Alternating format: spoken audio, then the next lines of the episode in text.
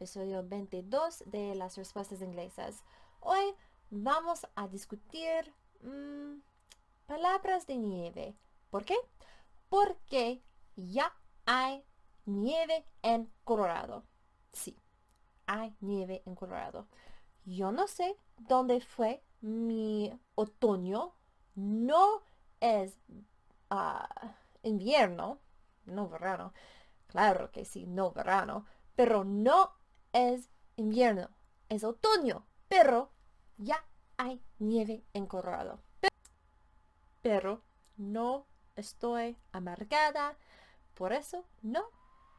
Vale, quizás un poquito, un poquito. Pero vámonos. Vale, empezamos con la palabra básica. Sí, la nieve es en inglés snow. S-N-O-W.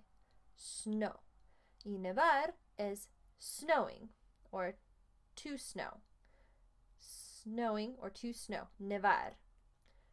Uh, la nevada es snowfall. Snowfall. Entonces, me gusta la nieve, me gusta cuando nevar, especialmente cuando puedo beber chocolate caliente y mirar la nieve caer. I like the snow.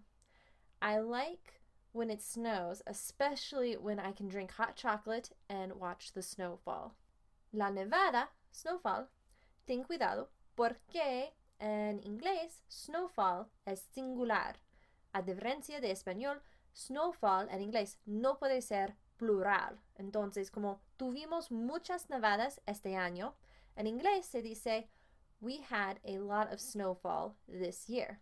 Y como un bonus o un extra, el chocolate a la taza o el chocolate caliente, en inglés se dice hot chocolate. Hot chocolate. Para mí, mi chocolate caliente favorito o my favorite hot chocolate es una cosita que se llama pumpkin hot chocolate o chocolate caliente con calabaza. Es muy fantástico. Usamos pumpkin spice con Saigon cinnamon o canela de Saigon, Indonesian cinnamon, canela de Indonesia, ginger, jengibre, nutmeg, nuez moscada, mace, macia, y allspice, pimienta de Jamaica o pimienta de Jamaica, cloves, clavos, y es todo. Es, usamos una mezcla de especia de una tienda que se llama Savory Spice Shop y voy a poner un, un vínculo a esta mezcla en las notas del programa y también a una receta para pumpkin spice hot chocolate de allrecipes.com. No es la misma que usamos yo y mi esposo, pero es casi igual. Usamos leche condensada y una mezcla de especia de Savory Shop, claro, y no los uh, chocolates, los chocolate chips, no lo usamos.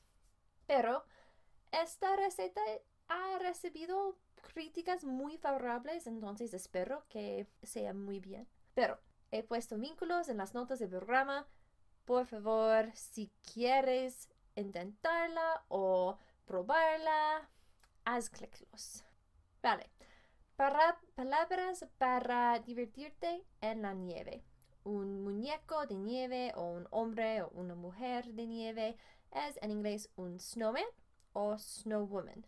Snowman o snowwoman. Pero la mayoría de tiempo decimos snowman. Y un ángel de nieve es un snow angel. Snow angel. Pues, hacer un muñeco se dice Build a Snowman en inglés. Y he puesto unos vínculos a YouTube para las versiones de la canción Do You Wanna Build a Snowman de Frozen de Disney. Sí, la película famosa. Ah, en inglés, español latino y español castellano. Pienso que es muy interesante ver las diferencias entre las traducciones, entonces disfrútate. Y también, claro, una bola de nieve es un snowball pero en inglés, un snowball también puede ser el postre, un granizado, o quizás se llama los raspados. Pero, snowball, una bola de nieve, o el postre, un granizado, snowball. Y claro que sí, puedes tener una batalla con bolas de nieve o una guerra de bolas de nieve. En inglés es un snowball fight. Snowball fight. Muy divertido. Un ejemplo es queremos tener una guerra de bolas de nieve. We want to have a snowball fight. Y tú puedes tirarse bolas de nieve o throw snowballs at your friends, a sus amigos. Tú puedes tirarse bolas de nieve o throw snowballs at your friends. Finalmente, la ropa para el invierno. La bufanda es un scarf, scarf. Y en inglés, un pañuelo es un scarf también. La bufanda y un pañuelo, scarf. Los guantes, gloves. Los guantes, gloves. Los mitones o mitón, mittens, mittens.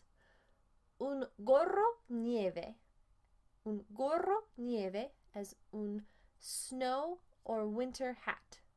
Snow hat o winter hat. Y finalmente, un abrigo de invierno es un winter coat. Un abrigo de invierno es un winter coat. Vale, esto, esto es todo para hoy. Si tienes algunas preguntas o temas que te gusten que yo discutiera, por favor envíamelas a contact languageanswers.com. Eso es contact languageanswers.com. Si te gusta este episodio, por favor haz clic like en YouTube o déjame un comentario positivo. También, si no quieres faltar ningún episodio, por favor suscríbete por YouTube, Spotify, Apple, iTunes, Google Play, todos. Este episodio está producido por Language Answers Limited a www.languageanswers.com. Soy traductora, editora y podcastora.